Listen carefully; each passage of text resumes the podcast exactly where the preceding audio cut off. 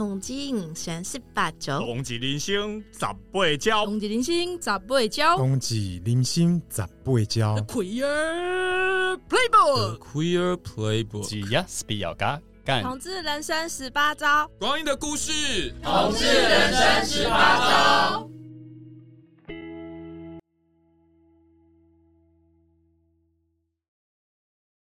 好，这是由同志咨询热线老同小组所制播的 Podcast《同志人生十八招》。这集是我们新开的单元“树洞信箱”。我是主持人小猪。嗨，大家好，我是主持人小林。今天有个比较新一点的声音，是小猪。对，我是小猪猪，大家可以这样叫我。小猪这次怎么会来主持啊？还不就被你拉来的？哦，是这样子吗？对啊，你不是没有 partner，所以拉我来吗？怎么把我讲那么可怜？我想说这个单元很有趣啊，所以一定要找你来参加啊？怎么有趣啊？你觉得听众会觉得有趣吗？应该会吧。好啦，不然先来说一下为什么会有这个新开的单元啊？不是因为缺集数吗？就找找这些来垫档，而且我们这有可能只是。就是特别的单元，说不定很快快闪就没了。也是，所以就是要看一下大家的这个反应跟回馈。如果大家喜欢这个单元，我们可以多听，然后多分享，就可以多陪大家一下。对，没错，没错。那如果没有什么人要听也没关系，我就当 就当我们的初体验。对，凡事都有第一次嘛，对不对？对，没错。但除了就是为了垫档之外，还是有个原因啦。就其实因为。像那个热线的老同小组，我们有一个主要工作是举办那个熟女聊天会嘛。那我们熟女聊天会呢，每一次都会把参与过的伙伴就加入到一个赖群，就是参加过我们聊天会的这个朋友，然后大家就会在赖群里面聊一些呃日常生活啊，或者是就是一些可以分享彼此的故事，开心啊、烦恼或或者是。嗯，你现在遇到了一些难关都可以，就是让大家不只是参加以后就再也毫无相干，还是可以连续联联系情感呐。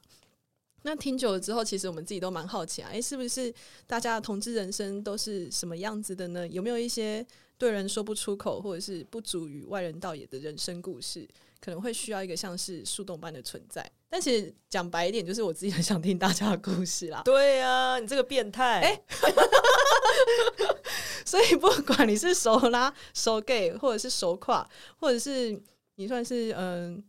青少女好了，也可以。青少女，青少女是什么？也可以，或者青少年都可以来跟我们分享一些呃，不知道能向谁说的话。所以来信欢迎跟我们说说你是谁，然后你几岁，有什么样的疑难杂症，那我们保证不会帮你解决，因为我们但我们也不会向外透露是谁寄的信。我们会把每一封信呢，就是来函照念，把你的故事如实的。嗯，念出来。那如果你要跟主持人告白，我们也非常欢迎哦。才录 只录一集就会有人跟我们告白吗？还有就是未雨绸缪嘛，讲一下。那欢迎大家寄信到这个树洞信箱 treehole dot chatting at gmail com，t r e e h o l e 点 c h a t t i n g at gmail.com。OK，好哦。那就工商结束，我们来进入到我们的今天的重头戏。那我们来念第一封信，我们第一集就已经有听众来信了呢，非常感谢，真的非常踊跃，如雪片般飞来，真的真的。好哦，那我们先开始念第一封信。第一封信的标题是我们吴小姐，应该是吴小姐吧，我猜。寄来的，她是说人生苦短，人生好难，这是她的标题。她内容是说，全家都不能接受同志身份的我，只好等妈妈往生后再出柜。我然后这边写大笑，为什么要大笑？你懂吗？我不懂。虽然大家心知肚明，他还翻括号翻白眼。姐姐总是见缝插针，说全家要出游。心中窃喜，想带女友回家，问了姐姐一句：“真的要去阿里山吗？”姐姐肯定的说：“对啊。”感觉姐姐很不想去阿里山，是不是？对啊，而且这个 跳动的好快。然后带女友回家，做完色色的事。注意，他这个“色”是写琵琶的“琵”吗？还是没有？就是情色的“色”哦，情色的“色” 要念，还还看错字。带女友回家，做完色色的事。哎。秘密哦，做完色色的事，不好意思。对啊，刚下楼看到全家亲朋好友祖宗十八代都在楼下堵我，哇塞，你感觉很刺激耶！才在家里偷偷做了一些事情，一一下楼就看到全家人。对啊，但我觉得这个可以把自己想象成大明星啊，这样不是不是比较开心一点？然后姐姐报妹啊，跟大家宣布我要带女人回家。女友一离开，妈妈在亲朋好友的见证下，直接叫我去看精神科。喜欢女生要断绝关系。哇塞，那感觉真的很很八点档诶，你才才在房间跟女友这样子，然后一下楼看到全家亲戚，妈妈立刻大骂。对啊，我在想说，不知道房间是不是有摄影机，不然怎么大家还是大家都听得到，所以 可能还是会有点。但是这个精神压力真的超大的。对啊，天哪！然后刮胡什么难听话说都说出口，姐姐在旁边笑得很灿烂。这是永远不会支持我的点点点家人。他姐也太怎么会这样？他们姐，我觉得他们姐妹感情可能没有很好，就是。姐姐都想要看妹妹出糗，觉得很爽。对啊，而且还是被骂之后，然后姐姐在旁边笑得很开心。对啊，然后他说，女友 A 有听到妈妈的叫骂声。A 问我说：“为什么我家能接受你，可以享受一同吃饭的温馨感？你妈这样对我太不公平，关系不对等。”A 的心里很受伤，但我不能给她一个完整的支持感。嗯。心里想着，是不是要找个不能出柜的女友，长相不能太 T 的女友，这样不会有对不对等的问题？诶，这样说的好像也是。诶，不是吧？这样怎么会是解决提出问题的人？无法解决问题就解决提出问题的人，这样最快。对啊，因为我之前有发生过类似的状况，因为我可能长相比较 T，然后去女友之前女友家的时候，都会被她妈妈，就是被他们家人误会了，然后也是会觉得。呃，也会跟我那个前女友他们就是说一些比较不好听的话，对。嗯，然后他继续写说，对于之后的女友是不是要介详细介绍可怕的家人，再决定要不要交往呢？避免同样的问题？问号，这真的也是很难解。对啊，我想应该，嗯，这个问题我觉得现在应该还是蛮常见的啦。虽然就是我们同婚已经通过了。但是还是会多少遇到这样子的问题，比较传统的家庭，而且其实我觉得不跟那个外观有没有太贴切没有太大的关系啊。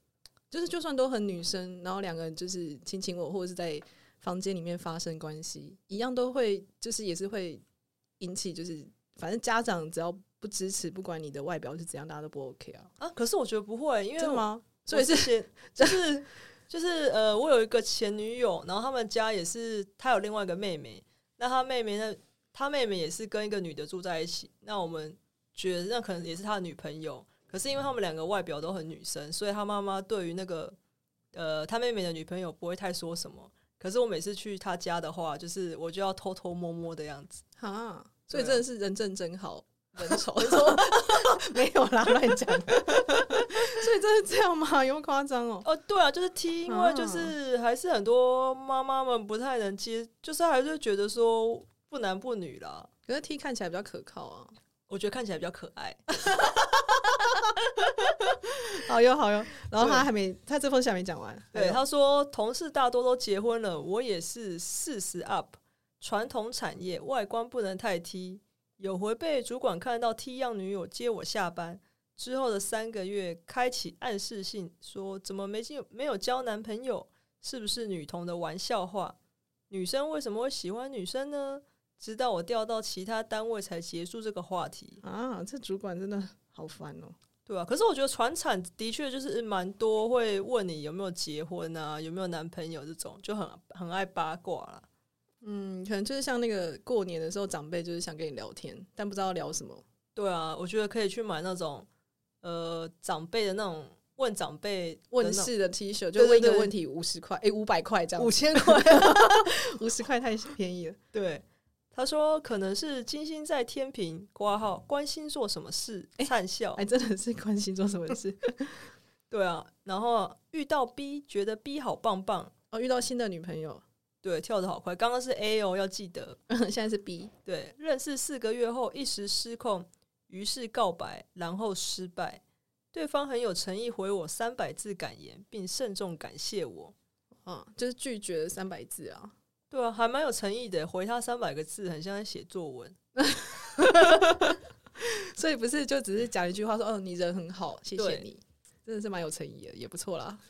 然后他说，人生就是不停的告白失败，失败也没关系，要告白才能失败。诶，这句话好像很有哲理，说的也是啦，确实也是，就是人生就不停的告白，要告白才能失败。对，然后不到一星期认识四个月的 C，哦，哦又是新的，对，又是四个月，OK。觉得他好棒棒，一时发情，挂号生理期前后，你生理期前后会发情吗？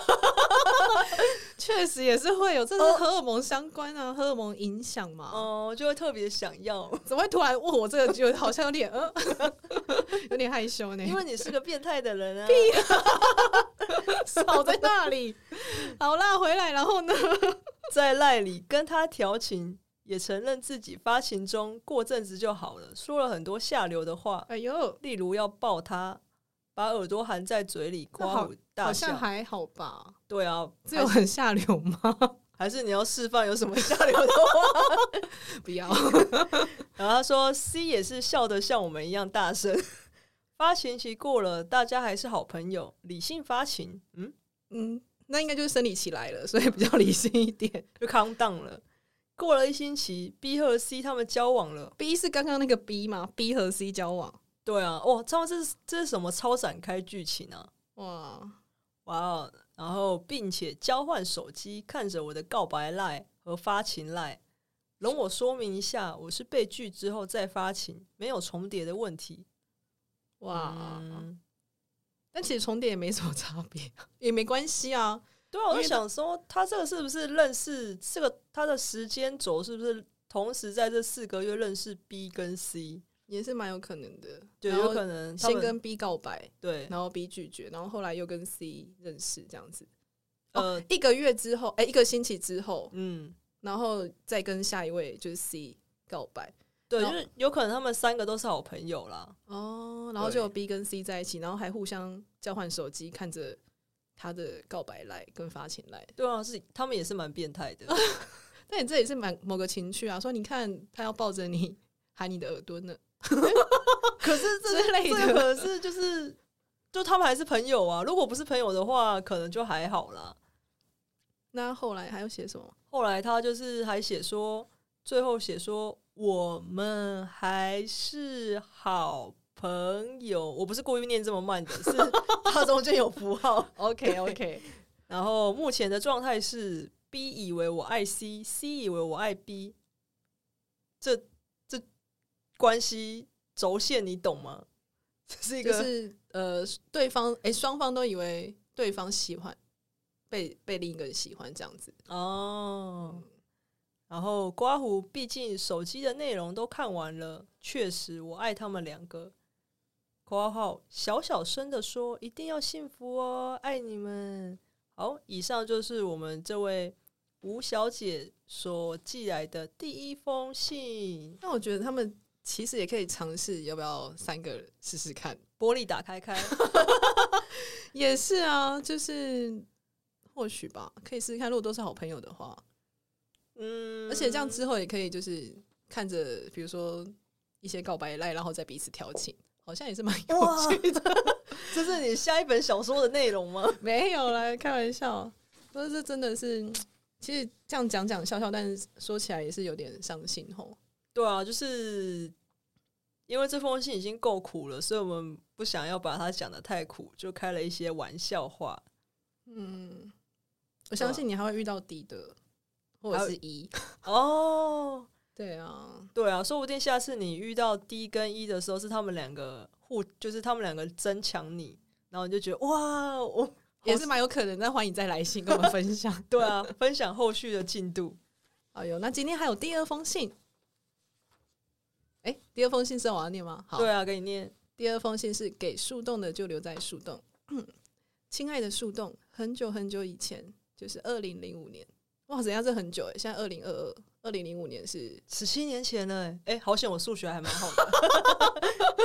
他说：“我认识了一间 T 吧的酒保 Z 之后，第一次有了恋爱的感觉。管好虽然他之前交过了两任，然后他说这个酒保 Z 呢是一个七夜狼，眼睛深邃的前运动员。挂号还是校草，校草不是通常都是校花吗？还是啊，他就太帅了哎、欸，骑野狼眼睛又很深邃，感觉。”感觉真的可能是蛮帅的。你要的话也可以啊，你就去整形，然后 再七个野狼。啊，他说我在第二次见面时巧遇正宫，挂号校花哦，是巧遇了那个九保哎九保的对啊，校草就要配校花，哇，这很连续剧哎。然后 Z 事后说我表现很大方，让他想跟我交往。我本来就偏好开放式关系，之后这样的形式在一起，陷入热恋。但 Z 在我们决定同居，管好有各自的房间，且正好他要搬入的那一晚，在女人国撞见我跟别的小小 T 出去后，就决定分手，结束八个月轰轰烈烈的爱情。哇，校草的醋意也是蛮强的，所以他是哦，他是一边这个校草跟校花在一起，然后一边跟这个 Z 同居，啊、嗯呃，应该是说那个 Z 他就是劈腿啊，他一。边跟正宫校花在一起，然后一边又跟我们这个呃来信的，我们就叫他 L 好了。哦，L 来信的 L 在一起，但是但是 L 跟小 T 出去，然后这个 Z 就非常生气。对啊，可是因为 L 说他偏好开放式关系，然后他去女人国，他这样其实其实也还好啊。对啊，就只是如果他们都有讲好的话，嗯，说不定他们那天在女人国是有。什么喝酒啊，勾肩搭背，然后让那个 Z 看看得很不爽，他就决定分手。嗯、然后他说两两年之后，我不时会接到这个 Z 呢半夜喝醉的来电，因为造成我当时女友的困扰，不得不封锁他。哇自己真的很爱他哎。两年后，所以是二零零七年。然后他下下一行他写八年之后，挂号二零一三年，已经帮我们算好了。耶、yeah! 我们重逢，然后两都单身。我们有接吻亲热，但没上床。挂号因为他不想。哇塞，接吻亲热，但是没有上床。哇，他哇，那那个 Z 也是蛮盯得住的。对呀、啊，很厉害耶。感觉我跟他已经升华成友谊，且当时我跟现任女友热恋中。括号第二次有热恋的感觉哦，第二次有恋爱的感觉。虽然在他跟自己之间还有两任。哦，所以就是他已经交到第四任了。诶、欸。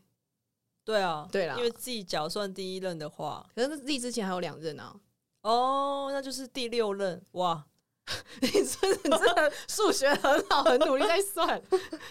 好，他说之后呢，我跟自己一直都保持友好关系，括号只是每每喝醉会吵架，不欢而散。哦，就是得不到的最美了，也没有啊，他只是说保持友好关系啊。可是就是这种一直保持友好，因为自己你看他之前还会半夜喝醉打给他。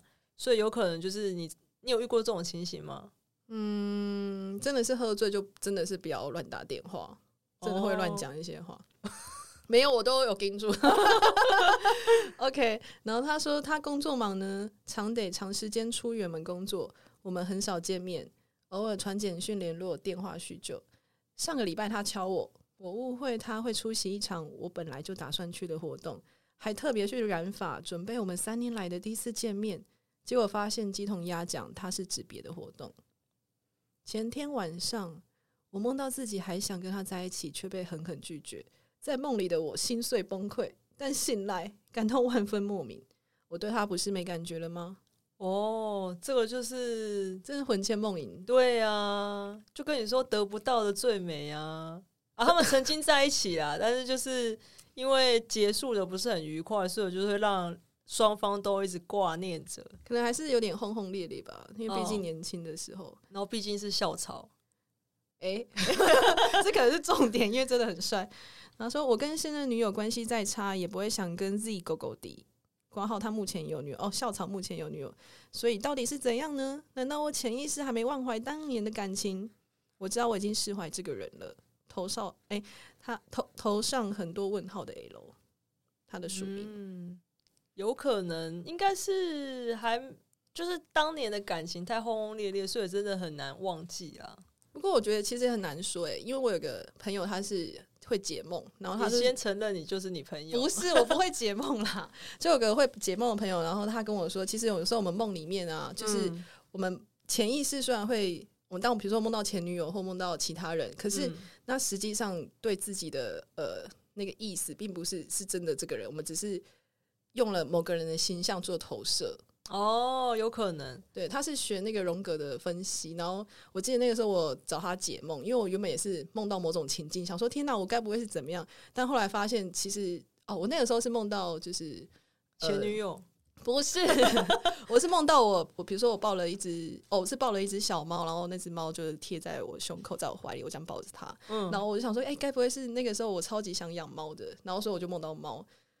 然后后来他就跟我分享，他说其实有时候像动物啊，尤其是、嗯、呃这种猫咪小孩，就很其实是会代表自己，就是在潜意识当中。然后他说那只猫又贴近我胸口，所以那意思其实很明显，就是代表我这我自己。然后那只小猫在梦中的一些活动啊，就是我自己投射出来的一种潜意识。他后来分析，我会发现哦，原来就是更了解自己的内心深处在想些什么。哦，所以就是代表你只爱你自己？不是啦，就乱跟我。我要讲的是说，就是虽然是梦到什么前女友，但是并不代表你，你就是是可能是真的对他有难以忘怀，而是你心中有其他的事情，只是你用了一个前女友的形象投射出来在你的梦中。哦，但我也可以分享，我觉得就是这个也有可能是，呃，我们一直怀念过去，也有可能是怀念那时候的自己，因为就是像在。就是他们是轰轰烈烈嘛，那那时候自己可能很青春啊，然后那个谈恋爱的感觉很美好，但现在可能因为时时光的流逝啊，已经没办法再像当年一样这么勇敢的做梦，然后这么义无反顾的追求爱，所以我觉得有时候有可能也是会这样子。听起来你个人有非常大的一些我朋友的感觉，因为你刚刚讲了好几次说得不到最美好啊。对啊，就是那例如像是，嗯，比如说你得不到工作啊，哦，是这样子，是不是？对啊，就是人生在学校时期的暗恋呐、啊，哦，有时候你很想跟那个人在一起，可是某种程度上就是，呃，你会把他想象的很美好，但真的跟他在一起之后，你就会发现，哎，其实很多东西都是你想象出来的。像是谁啊？嗯，绝对不是你，不敢讲是不是？没关系，我们这里也欢迎，就是主持人自己寄信来，你可以自己匿名，对，你可以，你也可以匿名，投上很多问号的小林。好了，那就今天的这个树洞信箱就到这里了。那期待下一集，哎、欸，我们还有下一集，我们至少会有两集，所以请大家继续期待下一集。那也欢迎大家，如果有什么一些想要跟我们分享的故事，或者是你。不知道要跟谁讲故事，都可以来信告诉我们，我们会来函照念。对，但有可能，说不定我们下一期就是我们的最后一集喽。哎呦，那如果是这样也没关系啊，我们就像烟火一样绚烂。对，就是，嗯，就是这样子。OK，好，那谢谢大家，拜拜，谢谢大家，拜拜。嗨，大家好，这里是同志咨询热线，我们是台湾第一个立案的同志组织，我们有八个不同的工作小组，提供各式各样的服务给同志社群。有你的捐款支持，我们可以为台湾的同志做更多，也欢迎到脸书和 IG 追踪我们哦。